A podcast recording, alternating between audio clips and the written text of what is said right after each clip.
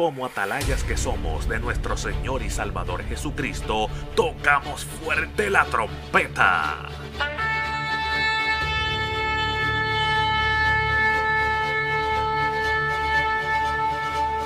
Con mensajes de alerta, somos Aplastado Podcast.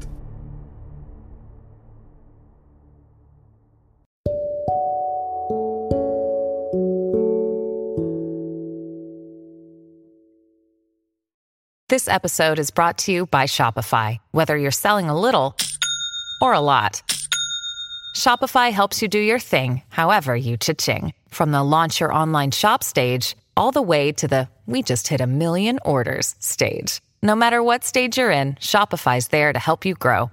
Sign up for a $1 per month trial period at shopify.com slash special offer, all lowercase. That's shopify.com slash special offer.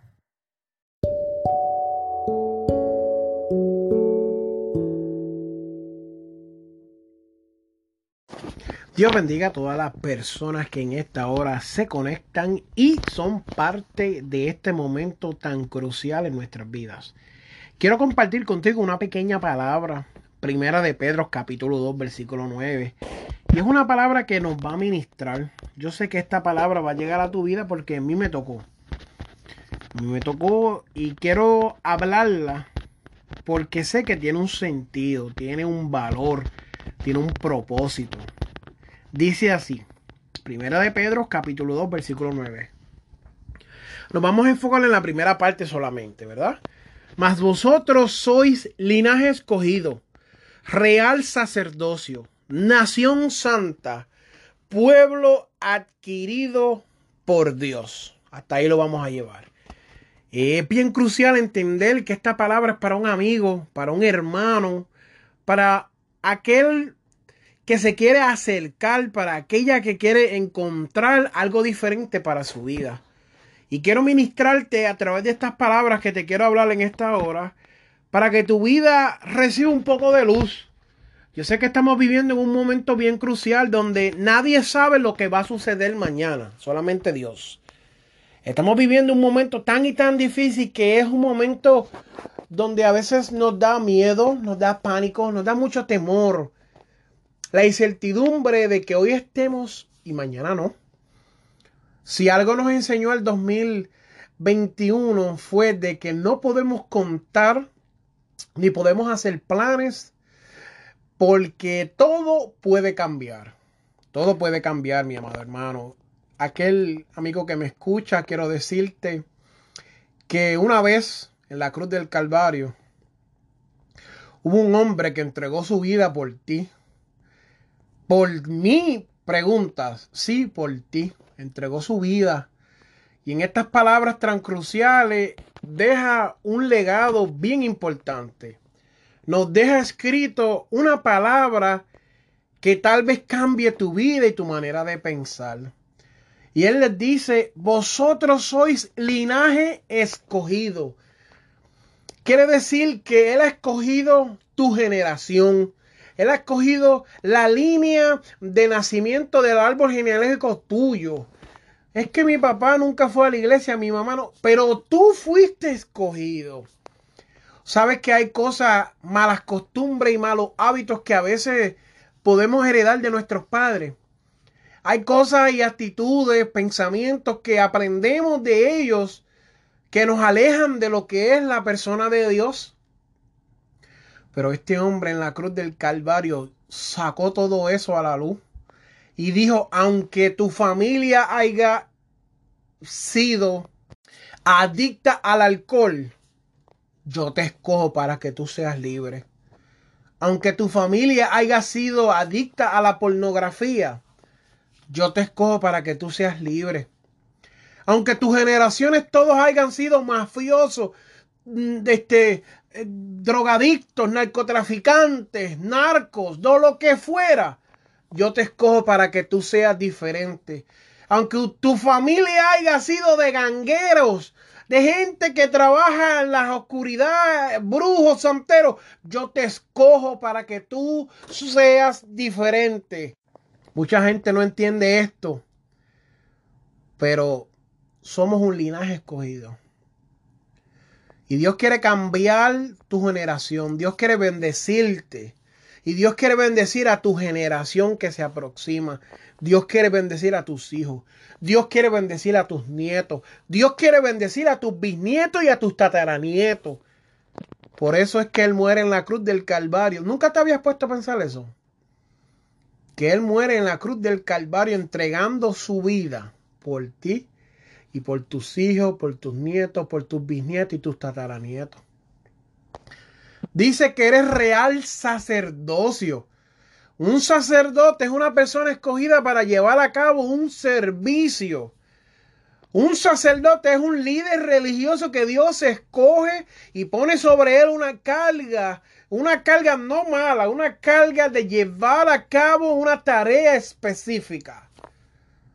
Y no quiero entrar en definiciones de lo que significa en el romano, en el hebreo, en el arameo, pero sí quiero que entiendas de que los sacerdotes eran unas personas que tenían una comunicación especial con Dios.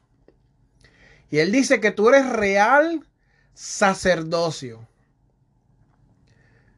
Dios quiere tener una comunicación contigo sin importar lo que estuviste viviendo hasta ahora sin importar en el estado pecaminoso que te encontraba. Y cuando digo esto, no lo digo despectivamente. No quiero que te sientas que te estoy tratando por menos, ni que eres basura, jamás. Lo que te quiero decir es que no importa las cosas malas que hayas hecho, Dios hoy quiere cambiar tu vida. Dios quiere rescatarte, Dios quiere sanarte. Dios quiere hacer cosas grandes contigo. Cuando hablamos leemos que dice nación santa. Una nación santa. Santo eh, significa separado, escogido aparte. Quiere hacerte una nación. Wow.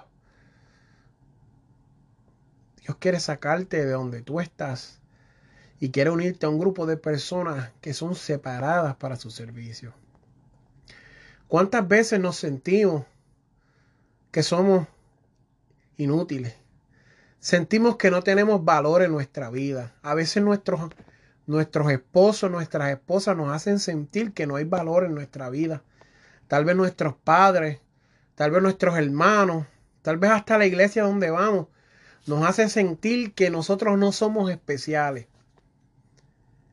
Que no hay nada que buscar, que no hay nada importante. Pero más sin embargo, Dios saca de su palabra y dice, tú eres escogido, tú eres separado, tú eres para mí.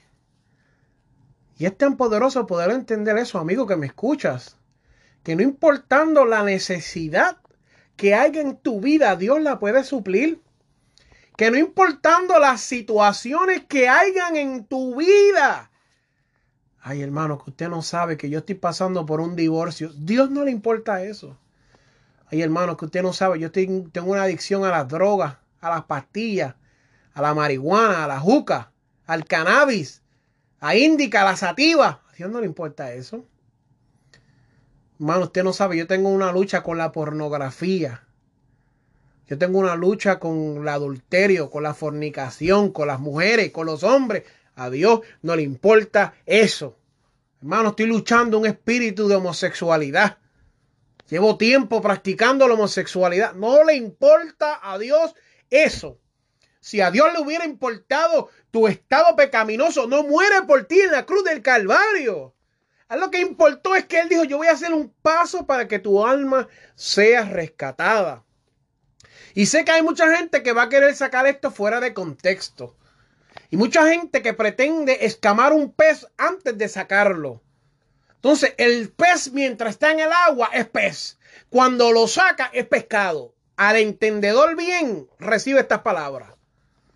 Usted no le puede hablar de doctrinas ni principios fundamentales a las personas que no se han convertido todavía. A la gente que no ha aceptado al Señor hay que hablarle que Cristo los ama y los quiere recibir. Ahora cuando ellos se convierten le damos una palabra para que mejoren y organizamos sus pensamientos y sus actitudes. Corregimos sus hábitos, corregimos sus malos hábitos y hacemos con ellos lo que Dios quiere que hagamos, porque a muchos nos ha capacitado para ayudarlos a salir de dichos malos hábitos. Ya cerrando ese paréntesis para las personas que escuchan que no pretenden que la salvación viene por el hecho, mero hecho, vamos a ser claros, de que Jesús muere en la cruz, pues continuamos con el mensaje que hay gente que necesita oír esta palabra. Hay gente que todavía no ha entendido que un pueblo adquirido es un pueblo que Dios compra. Bueno, hay una palabra que dice redimido y redimido habla y se especifica que es que nos vuelve y nos compra. Usted no sabe lo que es tener un buen carro y usted lo vende. Y el carro se va y lo usa y lo arreglan y lo ponen bien bonito y después te lo vuelve y lo compra y tiene el carrito otra vez. ¿Cuánto más no es para, para Dios la vida de nosotros, amado? Que Dios nos recibe. La redención es real. La redención es real. Por favor, no pienses que tu vida no tiene sentido. Por favor, no pienses que tu vida se ha acabado. Mientras hay vida, hay esperanza. Ni por un momento pienses que lo que Dios iba a hacer contigo ya no lo puede hacer. No lo pienses, por favor. Ni por un momento pienses que la salvación no te puede tocar la puerta hoy y tú recibirla y ser salvo. No lo pienses. Porque mientras hay vida todavía hay esperanza para que Dios salve tu alma. Para que Dios te rescate, para que Dios te abrace, para que Dios te atraiga a Él. Cuando dice que eres pueblo adquirido, eres un pueblo adquirido por Dios. Y los que son de Dios, el diablo no se los puede quitar. ¿Quién es el diablo? El diablo es el enemigo de las almas. El diablo es aquel que un día adoró a Dios y hoy no puede hacer lo mismo. Que con sus alas cubría el trono de Dios, aleluya, la silla de Dios. Pero hoy no puede hacer eso. Y Él te pone pensamientos y te dice, tú no puedes, pero Dios te dice hoy que tú puedes. Que hoy tú te puedes reconciliar con Dios, que hoy tú puedes aceptar a Dios, que hoy tú puedes caminar en lo que Dios dice. Yo te hago un llamado en esta hora, que si tú quieres ser libre de toda acechanza del enemigo, tú puedes ser libre hoy, hoy, hoy puedes ser libre. No permitas que el diablo tome ventaja sobre ti. No permites que el diablo te robe. No permites que el diablo te quite la bendición. No permites que el diablo gane hoy. No. No, no, no. Dios quiere comprarte. Dios te ama. Yo no sé si tú has leído lo que dice Juan 3:16, pero dice que de tal manera amó Dios al mundo y cuando habla del mundo, él no habla de las cascadas del Niágara en Canadá, ni en Nueva York, ni habla del monte Everest, ni de las pirámides en Egipto, ni de los ríos bellos y preciosos de Brasil, ni el yunque en Puerto Rico. Cuando él habla del mundo, él habla de las personas. De tal manera Dios amó al mundo que envió a su único hijo, a su unigénito hijo, para morir en la cruz del Calvario por ti y por mí. La salvación es real. Dios es real. El cielo, el infierno es real.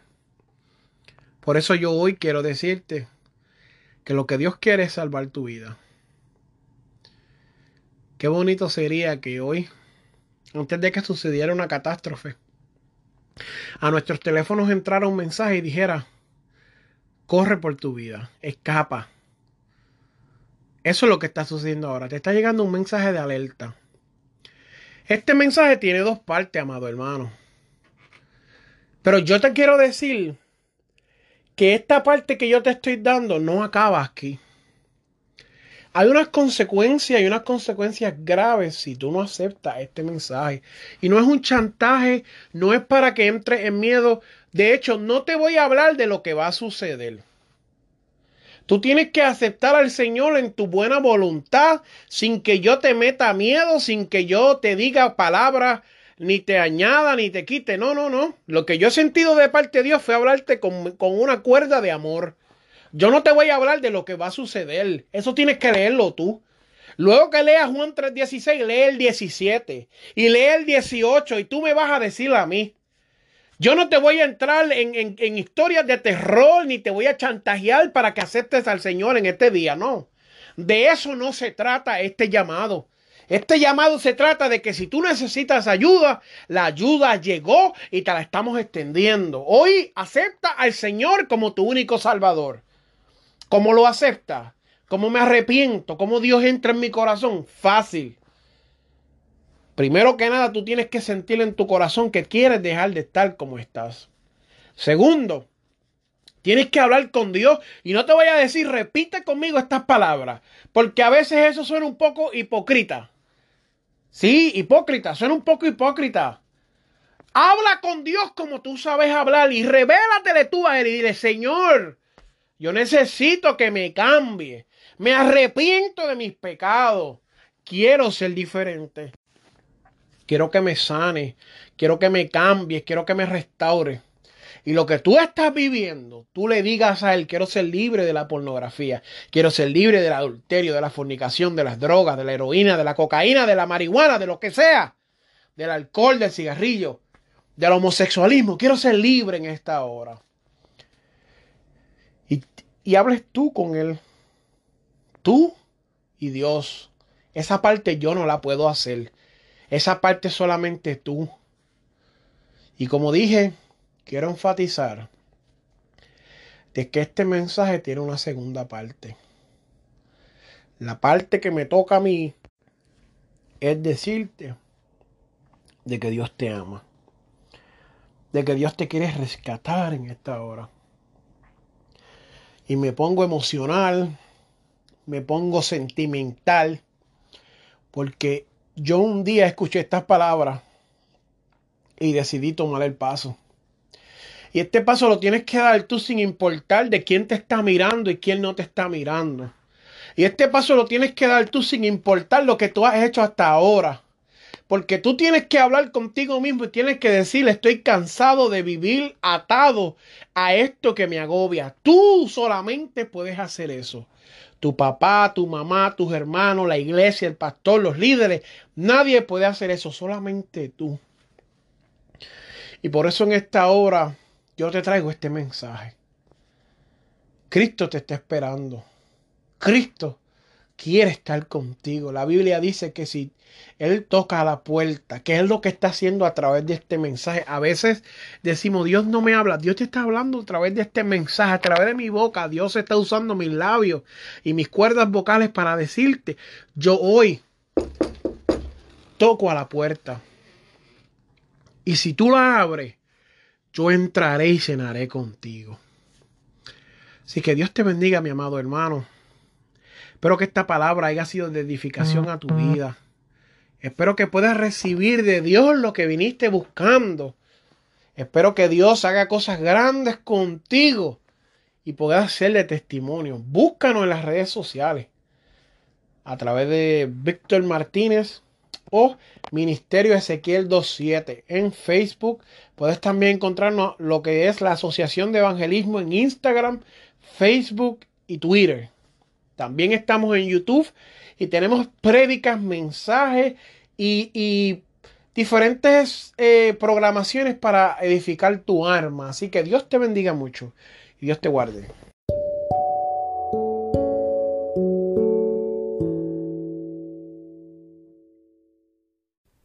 Este programa fue presentado por Aplastado Podcast, porque como atalayas que somos de nuestro Señor y Salvador Jesucristo, tocamos fuerte la trompeta.